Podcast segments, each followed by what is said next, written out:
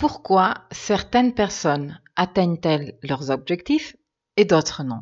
Contrairement aux croyances populaires, la principale raison de l'échec n'est pas le manque de compétences techniques. Les entreprises qui ont beaucoup d'intérêt à comprendre ceci, et tu vas savoir pourquoi plus tard dans l'épisode, se sont posées très sérieusement la question.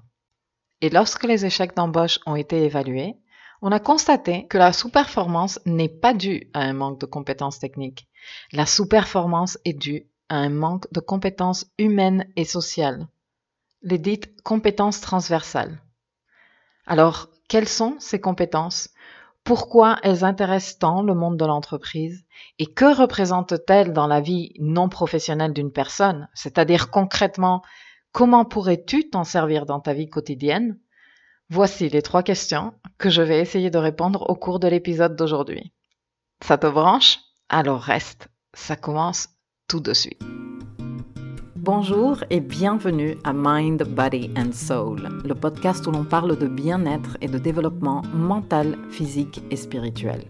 Je suis votre hôte, Milkaya, et au fil des épisodes, nous allons découvrir comment la pratique de différentes disciplines représente une vraie voie pour atteindre une vie d'équilibre et de satisfaction personnelle. Let's go!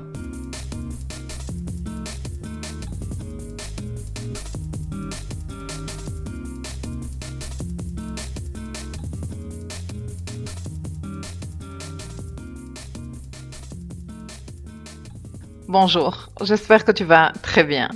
Bon, on se retrouve aujourd'hui pour un cinquième épisode de ce podcast où je vais parler avec toi, t'expliquer, te donner des infos sur ce que je sais et ce que j'ai pu en plus hum, apprendre en préparant cet épisode sur les soft skills, ces compétences douces ou compétences transversales. Alors, je vais commencer par brièvement définir soft skill et hard skill, qui sont complémentaires, tu vas voir pourquoi. Puis je vais parler de l'importance de plus en plus croissante que le monde de l'entreprise donne aux soft skills. Et pour comprendre cela, on va explorer plus en détail et plus concrètement ce que les soft skills sont. Et finalement, on fera le lien avec la vie de tous les jours, la vie non professionnelle. Et pourquoi, d'après moi, les soft skills sont des compétences pas professionnelles, mais des compétences pour la vie. Les soft skills sont traditionnellement considérés comme complémentaires des hard skills, qui sont des capacités d'exécuter un certain type de tâches ou d'activités, des qualifications qui sont issues d'une formation, d'un apprentissage, d'un entraînement. Les hard skills, on les apprend avec une formation structurée, un prof, un programme. Les soft skills sont stratégiques pour réussir dans la vie personnelle et professionnelle. Et pour les entreprises, elles sont essentielles.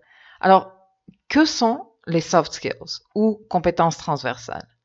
Il s'agit de compétences comportementales humaines qui sont bien évidemment subjectives et qui sont associées à des attributs et au caractère de chaque personne. Elles sont aussi décrites comme compétences sociales, compétences relationnelles ou compétences intra-interpersonnelles et elles relèvent la façon dont une personne entretient des relations et interagit avec son entourage. Et quand je dis entourage, je dis les personnes qui l'entourent, mais aussi les situations et les circonstances qui l'entourent. Ces compétences, ces compétences transversales, peuvent être développées ou acquises.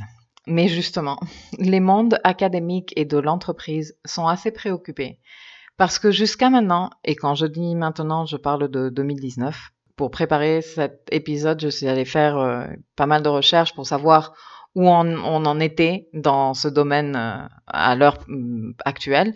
Et j'ai lu plusieurs articles datant de 2015, 2017 et 2018, donc des, des infos très très récentes. Donc les entreprises et le monde académique sont en train de se rendre compte qu'en fait, on ne sait pas très bien si et comment elles peuvent être enseignées et ou évaluées, mesurées spécifiquement. Bien que les compétences techniques ou spécialisées soient nécessaires pour n'importe quel poste, les compétences transversales sont cruciales pour que le travail technique de chacun des postes dans une entreprise soient efficaces et servent à quelque chose en travaillant avec les autres départements, les autres personnes qui sont impliquées dans le processus. Alors c'est vrai que pour avoir une certaine performance dans un certain métier, il faut connaître la technique et donc il faut avoir ces hard skills. Parmi ces compétences, on retrouve tous les diplômes euh, académiques et universitaires, les compétences opérationnelles comme savoir utiliser un type de machine en particulier ou un type de logiciel, mm, parler une langue étrangère, euh, savoir utiliser l'ordinateur, etc., etc. Et les entreprises savent évaluer les compétences techniques aussi bien des candidats qui postulent pour un poste dans l'entreprise comme des salariés qui travaillent dans l'entreprise. Mais pour ce qui est des compétences euh, transversales, c'est moins évident et ça le devient de moins en moins. Les très très grosses boîtes pour les postes très stratégiques n'hésitent pas à embaucher des spécialistes en la matière. D'ailleurs, moi, pendant de longues années, mon boulot était de préparer des personnes à ces entretiens avec les spécialistes. Et cette préparation devenait dans 95% des cas un accompagnement pour aider la personne à prendre conscience de sa valeur professionnelle, de ses soft skills qui sont si appréciés, surtout plus de postes stratégiques, plus euh, les soft skills sont appréciés, et donc à savoir les mettre en valeur. Parce qu'aujourd'hui, dans les entretiens d'embauche, bien au-delà des diplômes et de l'expérience technique de la personne, ce qui représente une force de négociation très importante pour la personne est le fait qu'elle ait une panoplie de compétences transversales, qu'elle les connaisse bien sûr et qu'elle sache les mettre en valeur au cours de l'entretien. Les compétences transversales, cet ensemble complet de nos capacités sociales, de communication, de gestion intérieure, et, etc., etc., on va en parler plus en détail, nous permettent de nous intégrer dans un certain milieu. Et dans la plupart des cas, elles représentent les capacités qui mettent en valeur les compétences techniques. Parlons des soft skills un peu plus dans le monde de l'entreprise et surtout de la raison pour laquelle les entreprises sont de plus en plus intéressées par ces soft skills. Eh bien, moi, je suis arrivée à la conclusion qu'en fait, il n'y a pas une raison, mais plutôt deux, ou au moins deux, que moi, j'ai pu identifier. Alors, longtemps, on a favorisé une éducation où la valeur number one était l'information. Et par extension, l'accès à l'information était très valorisé parce que la valeur number one était l'information. Qui avait accès à l'info avait le pouvoir. Knowledge is power. Et forcément, avec cette perspective-là, eh bien, la compétence number one à développer à l'école était la mémorisation d'informations parce que celui qui arrivait à mémoriser l'info et pouvait contenir plus d'infos dans son cerveau et donc avait plus de pouvoir. Tu comprends? Oui, regarde, ça a énormément de sens. Ces croyances sont nées quand nous n'avions pas ou très très peu de technologie pour stocker et distribuer l'info de façon efficace et rapide et facile. Tu vois? Alors celui qui était capable de mémoriser, eh bien c'était le roi. Beaucoup de systèmes éducatifs reposent encore sur ces prémices qui sont super révolus aujourd'hui. Aujourd'hui, on est one click away de pratiquement tout type d'infos. Il te suffit de prendre ton smartphone ou ta tablette ou ton ordi, taper ou parler à Google, s'il te plaît, et Google te crache des centaines de centaines et des milliers de pages avec une quantité hallucinante d'informations.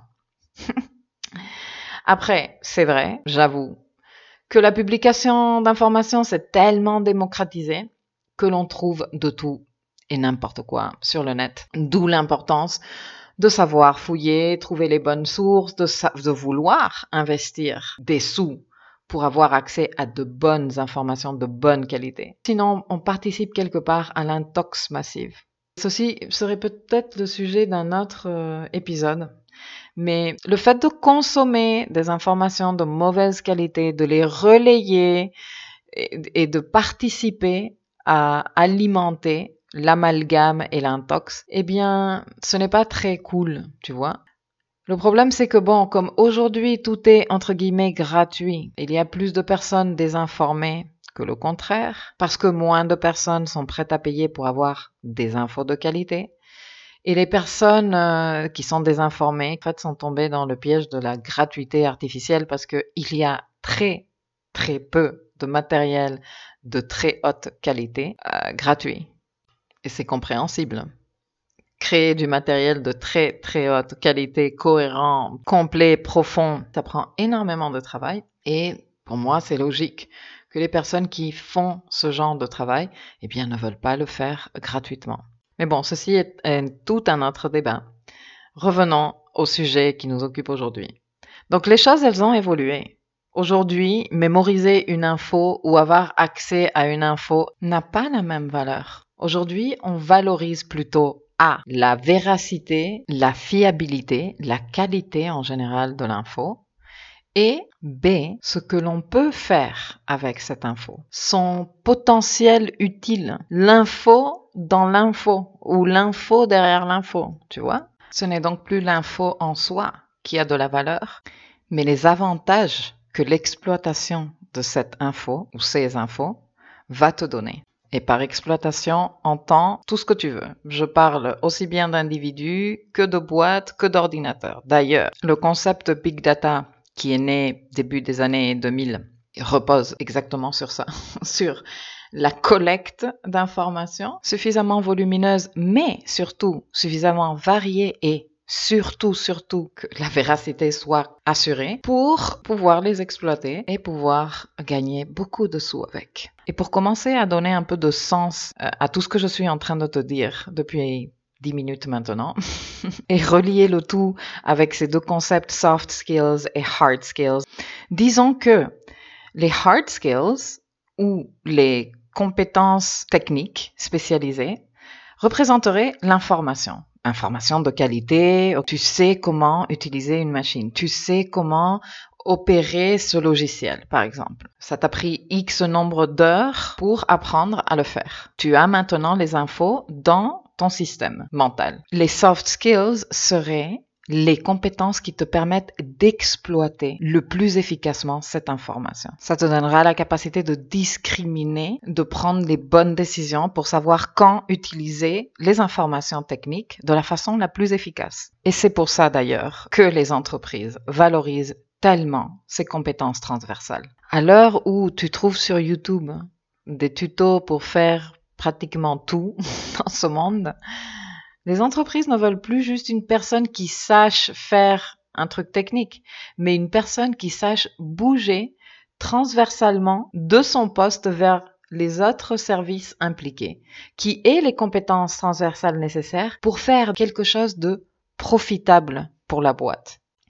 Tout d'abord parce qu'une entreprise, pour être compétitive, a besoin de créer des équipes efficaces et un climat de travail collaboratif. La qualité des produits ou des services fournis par n'importe quelle industrie ne repose pas exclusivement sur les matériaux choisis et la technologie utilisée, ni exclusivement sur l'expertise des travailleurs qui contribuent à la fabrication ou la production de ces, de ces produits, mais sur la qualité de l'entreprise dans son ensemble. Et cette qualité dépend fortement des ressources humaines impliquées et de leur capacité à interagir positivement pour atteindre un objectif commun qui est, dans toute entreprise, le succès de l'entreprise, qu'elle soit profitable. Le capital humain est donc un élément fondamental pour toute entreprise et sa qualité influe profondément sur les résultats que l'entreprise peut obtenir. Cela se produit aussi bien dans les entreprises de services que dans les entreprises euh, manufacturières même si dans les dernières, la compétitivité du produit repose aussi, bien sûr, sur le choix des matériaux et des, procédés pour sa fabrication. Dans le passé, et jusqu'à il n'y a pas très longtemps, les entreprises de fabrication de n'importe quel type de produit industriel se préoccupaient principalement des aspects techniques de la production en termes de méthodologie, système, euh, installation, composants, etc et essayer de sélectionner les travailleurs les plus préparés techniquement et les plus capables d'effectuer les tâches pour lesquelles ils avaient été embauchés. Aujourd'hui, cette vision a énormément changé. Les travailleurs sont considérés comme un élément clé non seulement pour leur capacité à exercer une certaine activité, mais pour, comme je te disais depuis tout à l'heure, leurs compétences transversales. Donc voilà, celle-ci serait la première raison pour laquelle je pense que les entreprises s'intéressent tellement et sont en train d'investir des sous à connaître mieux ces compétences transversales, savoir comment on peut former les gens, comment on peut mesurer l'apprentissage de ces compétences. Et avant de te parler de la deuxième raison pour laquelle, d'après moi, les entreprises donnent autant d'importance aux soft skills, euh, je voudrais parler un peu plus en détail justement de ces soft skills. Et je vais commencer par te lire un petit extrait d'un article scientifique qui s'est publié en 2017 dans The International Journal for Quality Research, le journal international pour euh, la recherche de qualité, qui dit comme suit. Les soft skills sont alors considérés comme un élément stratégique dans toute organisation industrielle et méritent une grande attention de la part des directions de ressources humaines, non seulement dans la phase de recrutement, mais pendant toute la carrière professionnelle de chacun de ses salariés. La qualité de l'industrie en termes de qualité du produit, de l'organisation, des services et de la vie des travailleurs dépend fortement des compétences non techniques que possède le personnel à tous les niveaux. La qualité du capital humain travaillant dans n'importe quelle entreprise et les résultats qu'ils peuvent atteindre dépendent principalement de leurs soft skills. Très intéressant. Il existe d'ailleurs pas mal de recherches, comme je te disais plus tôt, très récentes dans ce domaine, où chercheurs et institutions académiques sont à fond dans la mise en place de systèmes qui permettent de comprendre comment on pourrait faire pour intégrer la formation aux soft skills dans les parcours académiques. Et ce n'est pas si facile. Déjà parce qu'il n'y a pas une méthodologie définie, parce que ça ne s'est jamais vraiment fait, que chacun développait ses compétences comme il pouvait en fonction de son background familial, en fonction de son background culturel, social, en fonction de ses propres compétences de base et sa propre capacité de continuer à les développer. Et surtout parce que quel formateur Dans pratiquement tout ce que j'ai lu pour me préparer à cet épisode, la question qui revient une et mille fois, c'est on met qui pour former les gens à ces compétences-là? Parce qu'un autre truc qui a été décelé, c'est l'énorme écart qu'il y a entre l'idée que les professeurs dans les institutions académiques ont de la préparation des élèves quand ils quittent l'école, si tu veux, avec leur diplôme, et les résultats que ces élèves donnent vraiment une fois qu'ils intègrent le monde du travail. Il y a un écart énorme. Personnellement, je me suis posé la question quand je lisais ces infos et je disais mais bien sûr, pourquoi? Parce que les professeurs ne sont pas en contact avec le terrain. Ils ne savent pas qu'est-ce qui se passe là dehors. Eux, ils sont dans leur monde académique. Et justement, le lien, le pont qui relie les infos académiques, techniques et la vraie vie sont les compétences transversales. Mais pour enseigner les compétences transversales, encore faudrait-il qu'il y ait des personnes qui les aient, qui sachent, qui leur donnent une valeur. Et la plupart des personnes qui sont dans le monde dans l'enseignement, dans le monde académique aujourd'hui, ont été formées sous la prémisse de celui qui a le plus d'infos et celui qui arrive à mémoriser le plus, eh bien c'est celui qui gagne, c'est celui qui a le pouvoir. Tu vois? Donc on manque de personnel compétent pour faire ces choses-là, notamment que on en reparlera dans les conclusions de cet épisode, mais pour développer les compétences transversales, la première des choses qu'il faut faire, c'est se tourner vers soi-même, se connaître. Et ça, ce n'est pas que moi qui te le dis.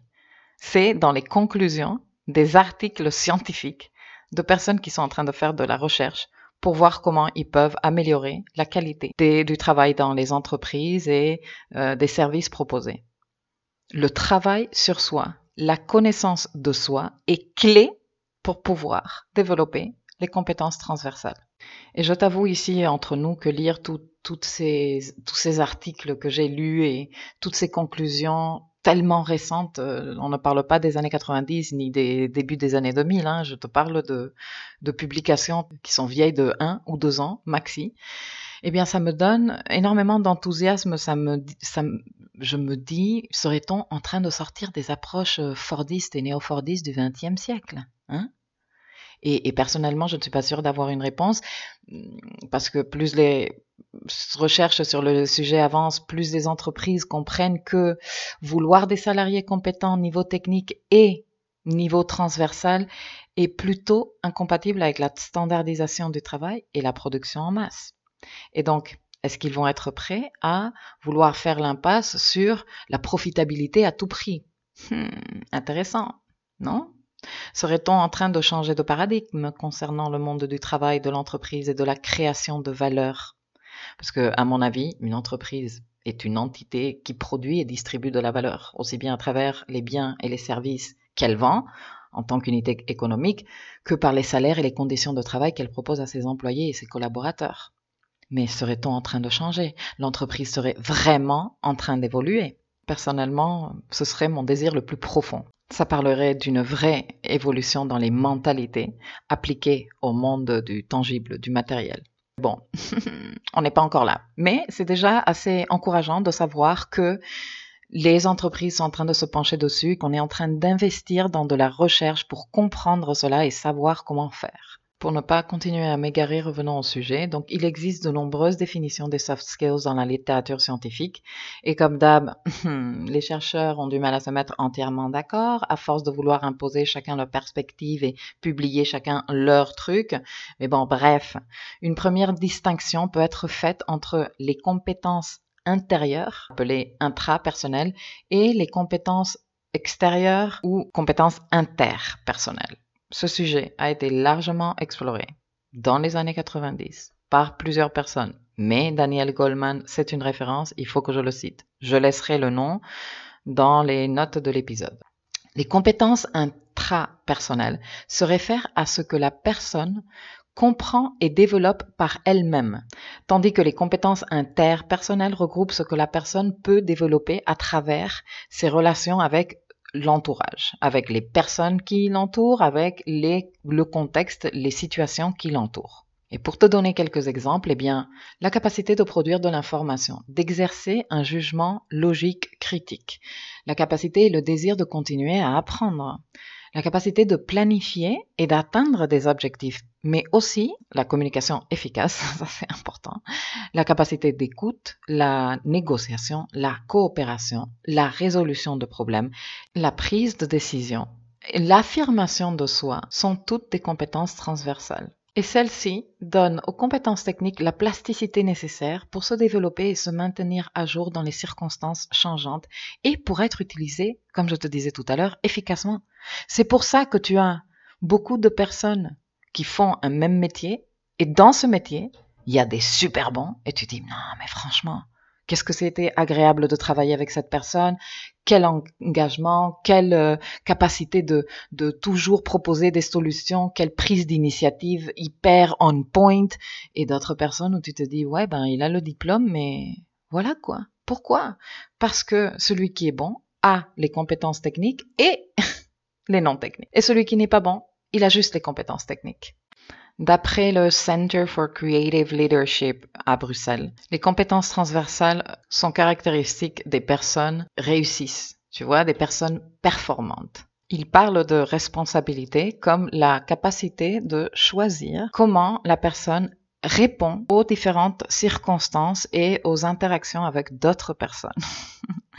J'avais déjà écrit un article il y a pas mal de temps sur la responsabilité qui est la capacité de répondre. Response, habilité. La capacité, l'habilité pour donner une réponse. Une réponse versus une réaction. Le Center for Creative Leadership parle de quatre indicateurs principaux dans l'approche responsable des personnes euh, performantes et les classifie en deux sous-catégories principales les compétences intrapersonnelles et les compétences interpersonnelles. Dans les compétences intrapersonnelles, on en trouve deux. La conscience responsable, c'est-à-dire la connaissance de soi, la conscience de soi, et l'action responsable, c'est-à-dire l'auto-gestion ou ce qu'on appelle aussi l'auto-régulation. Dans les compétences interpersonnelles, on retrouve également ces deux versions de la responsabilité, la conscience responsable à travers la conscience sociale, et l'action responsable à travers la gestion des interactions avec l'entourage, que ce soit les relations avec d'autres personnes, j'insiste euh, parce que c'est important, ou avec les situations et les circonstances qui entourent la personne. Cette classification ne fait que reprendre le travail démarré au cours des années 90 par plusieurs spécialistes, dont Daniel Goleman, qui a écrit longuement sur l'intelligence émotionnelle et dont on parlera tout à l'heure. Dans tous les cas, les spécialistes arrivent à la conclusion que la conscience et l'action interagissent avec les compétences intrapersonnelles et interpersonnelles et que tous les traits de personnalité d'une personne ont une forte influence sur les compétences transversales individuelles et la capacité pour continuer à les développer. Les principes et les valeurs de vie sont liés également aux soft skills et des valeurs comme la justice, la prudence, le courage sont des traits significatifs qui permettent le développement de compétences transversales. Et puis, il y a également les compétences managériales liées au leadership, à la prise de risque, à l'innovation, à la gestion du conflit et du changement, elles aussi considérées des compétences transversales. Une définition très simple et célèbre des soft skills vient du prix Nobel de l'économie en l'an 2000, James Heckman, dans son article scientifique Hard Evidence on Soft Skills un article où il identifie la corrélation cause-effet entre les compétences non techniques d'une personne et ses réalisations aussi bien professionnelles que personnelles. James Heckman dit Soft skills predict success in life, c'est-à-dire les compétences transversales prédisent le succès dans la vie d'une personne. Donc oui, les compétences transversales sont carrément utiles dans le monde professionnel, mais également utiles dans la vie personnelle.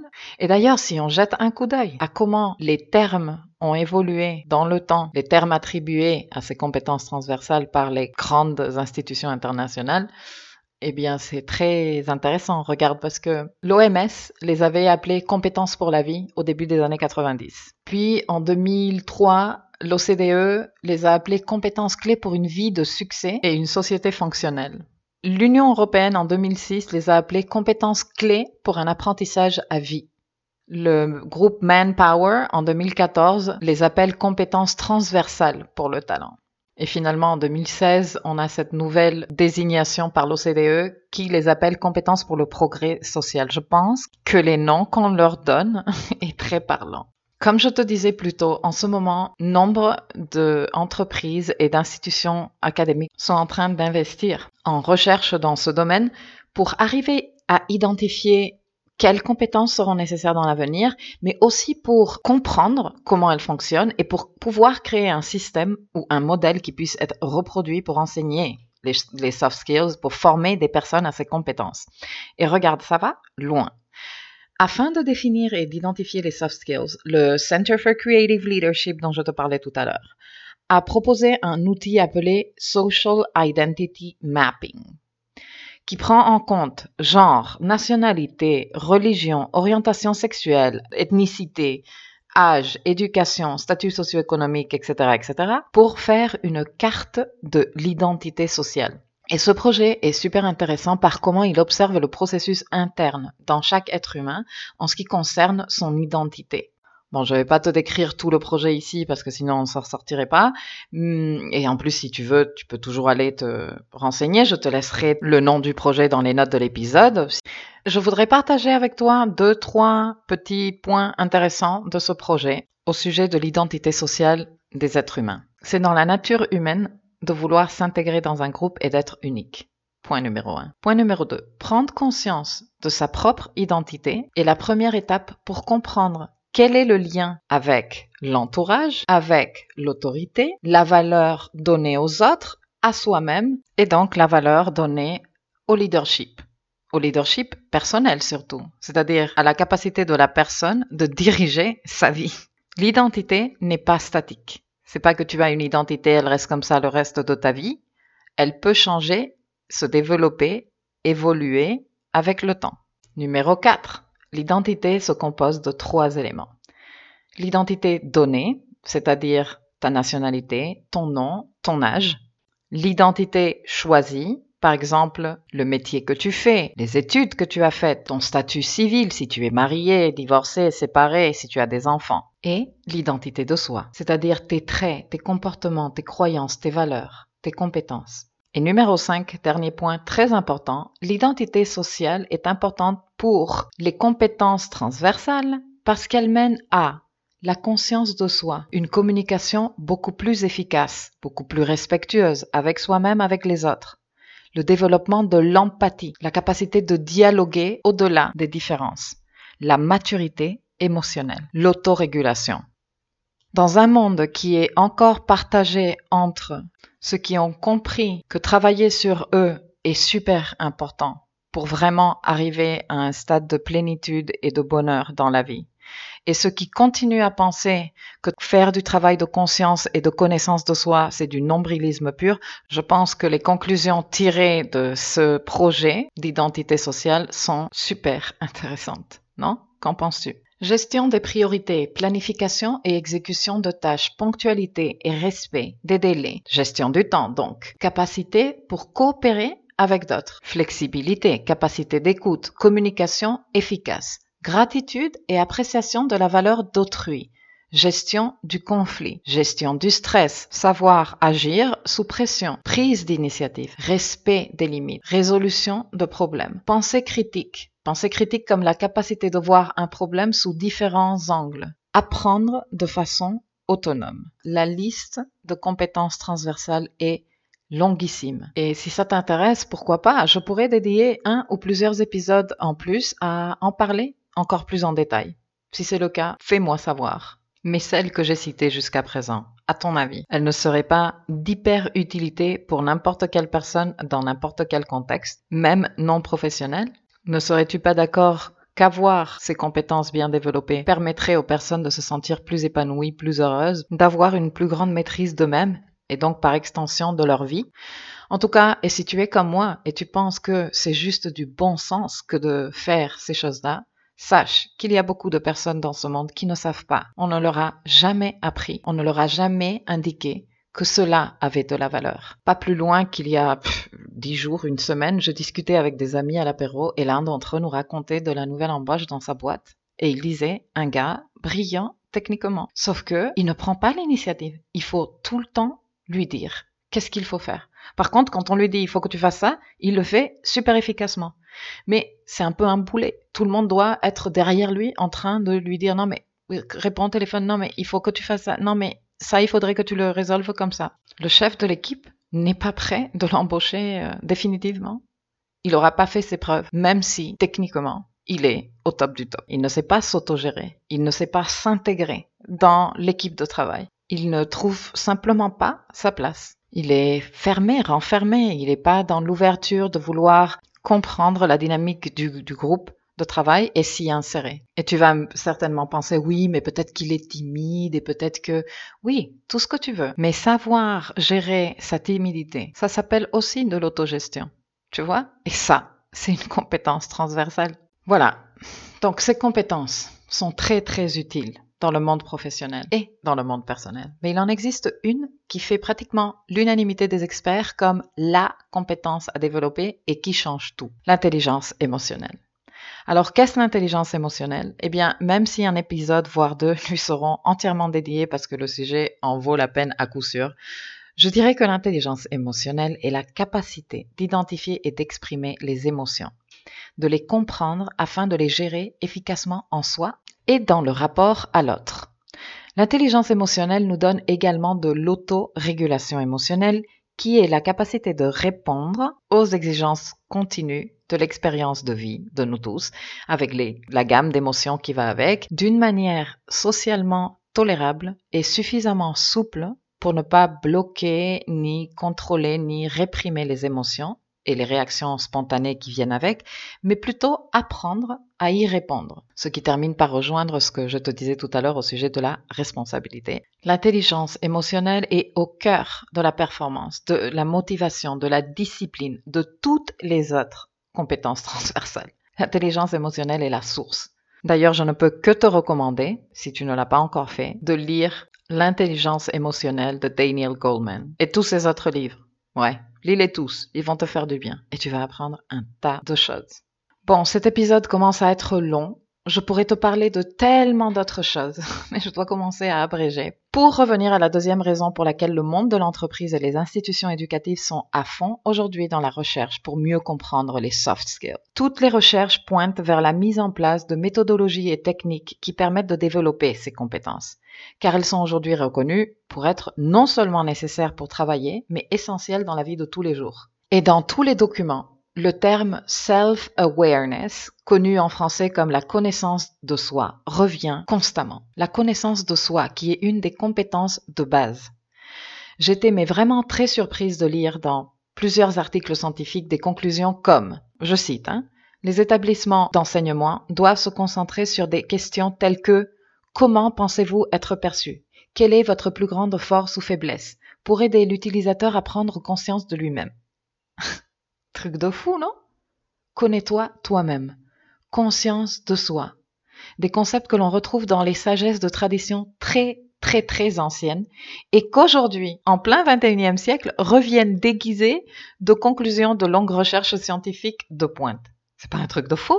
Pour ajouter une dernière couche, je te dirais que D'après ces recherches et d'autres études, les employeurs dans le monde occidental affirment souvent que les diplômés universitaires sont bien préparés dans leur discipline, mais qu'ils manquent de compétences personnelles et d'aptitudes pratiques.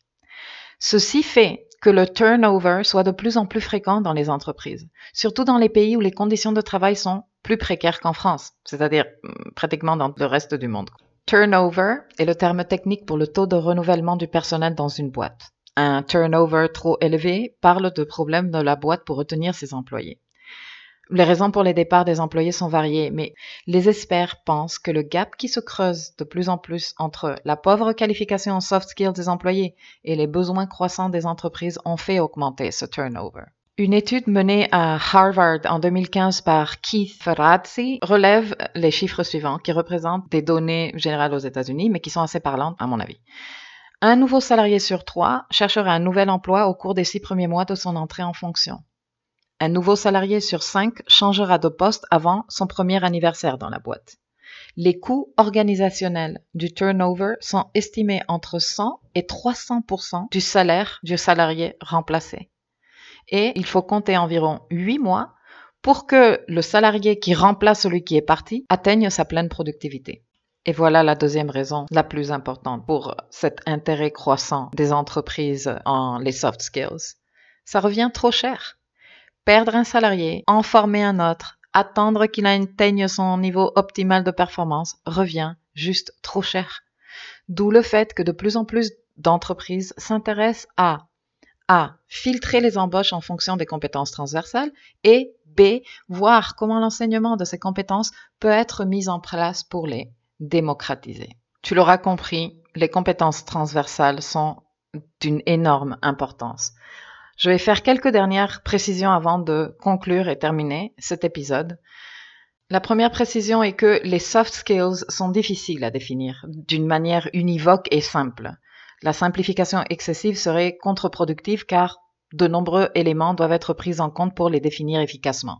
La deuxième précision est que l'individu lui-même joue un rôle fondamental dans le développement de ses soft skills, parce que tout part de l'individu et de sa conscience de lui-même. La troisième, l'enseignement des soft skills est un processus qui prend du temps. Les soft skills ne sont pas des items que l'on puisse mémoriser ou noter dans un cahier pour revenir après. Développer les soft skills demande de travailler à différents niveaux d'apprentissage et demande l'implication et l'engagement de l'individu. 4. Indépendamment des programmes en formation, en soft skills, les recherches suggèrent qu'une des premières questions que devraient se poser les RH dans une boîte est pourquoi mes salariés, mes employés travaillent? Là apparaît un nouveau terme que je trouve très très intéressant.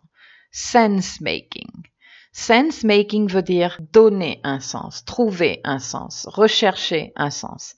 D'après les experts, le sense making joue un rôle primordial dans la satisfaction de l'individu qu'elle soit professionnelle ou personnelle. Et c'est justement dans le lien entre les informations techniques et les compétences transversales et comment une personne peut faire jouer ça dans son quotidien, c'est-à-dire je sais comment le faire, mais je sais comment m'y prendre, tu vois, que le sense making prend place. Ça donne tout de suite un sens à ce que la personne est en train de faire. Que conclure de tout ceci pour toi qui t'intéresse à autre chose que le monde professionnel et euh, ton travail dans l'entreprise Eh bien, j'ai plusieurs conclusions à te proposer. La première étant que développer tes compétences transversales va te permettre de te sentir plus épanoui, plus heureux ou heureuse, plus satisfait ou satisfaite dans ta vie. Pourquoi? Parce que, numéro 2, avoir des compétences transversales t'aide à A. Améliorer la qualité de ton rapport avec d'autres personnes. B. Améliorer la qualité de ton rapport avec tes circonstances. C. Te rendre plus efficace lorsqu'il s'agit de gérer personnes et circonstances difficiles dans ta vie. Et D aussi, bien sûr, te connecte avec le sense-making dont je te parlais il y a quelques minutes, qui en fait est la passerelle vers ta dimension symbolique et spirituelle, c'est-à-dire celle qui donne un sens à ta vie, de l'apprécier et d'apprécier ton rôle. Et là, peut-être que tu es en train de penser, ok, ok, tu m'as convaincu, je les veux toutes ces compétences transversales, comment on fait? Comment on les développe? Eh bien, à travers la connaissance de toi à travers l'apprentissage que tu fais depuis tes dimensions mentales, intellect et expérimentales, ta dimension physique, corporelle, c'est celle qui te permet de vivre l'expérience et de tirer des apprentissages 100% personnalisés. Et donc ma conclusion ultime est, si tu veux vivre dans le bonheur, développe tes compétences transversales en travaillant sur toi.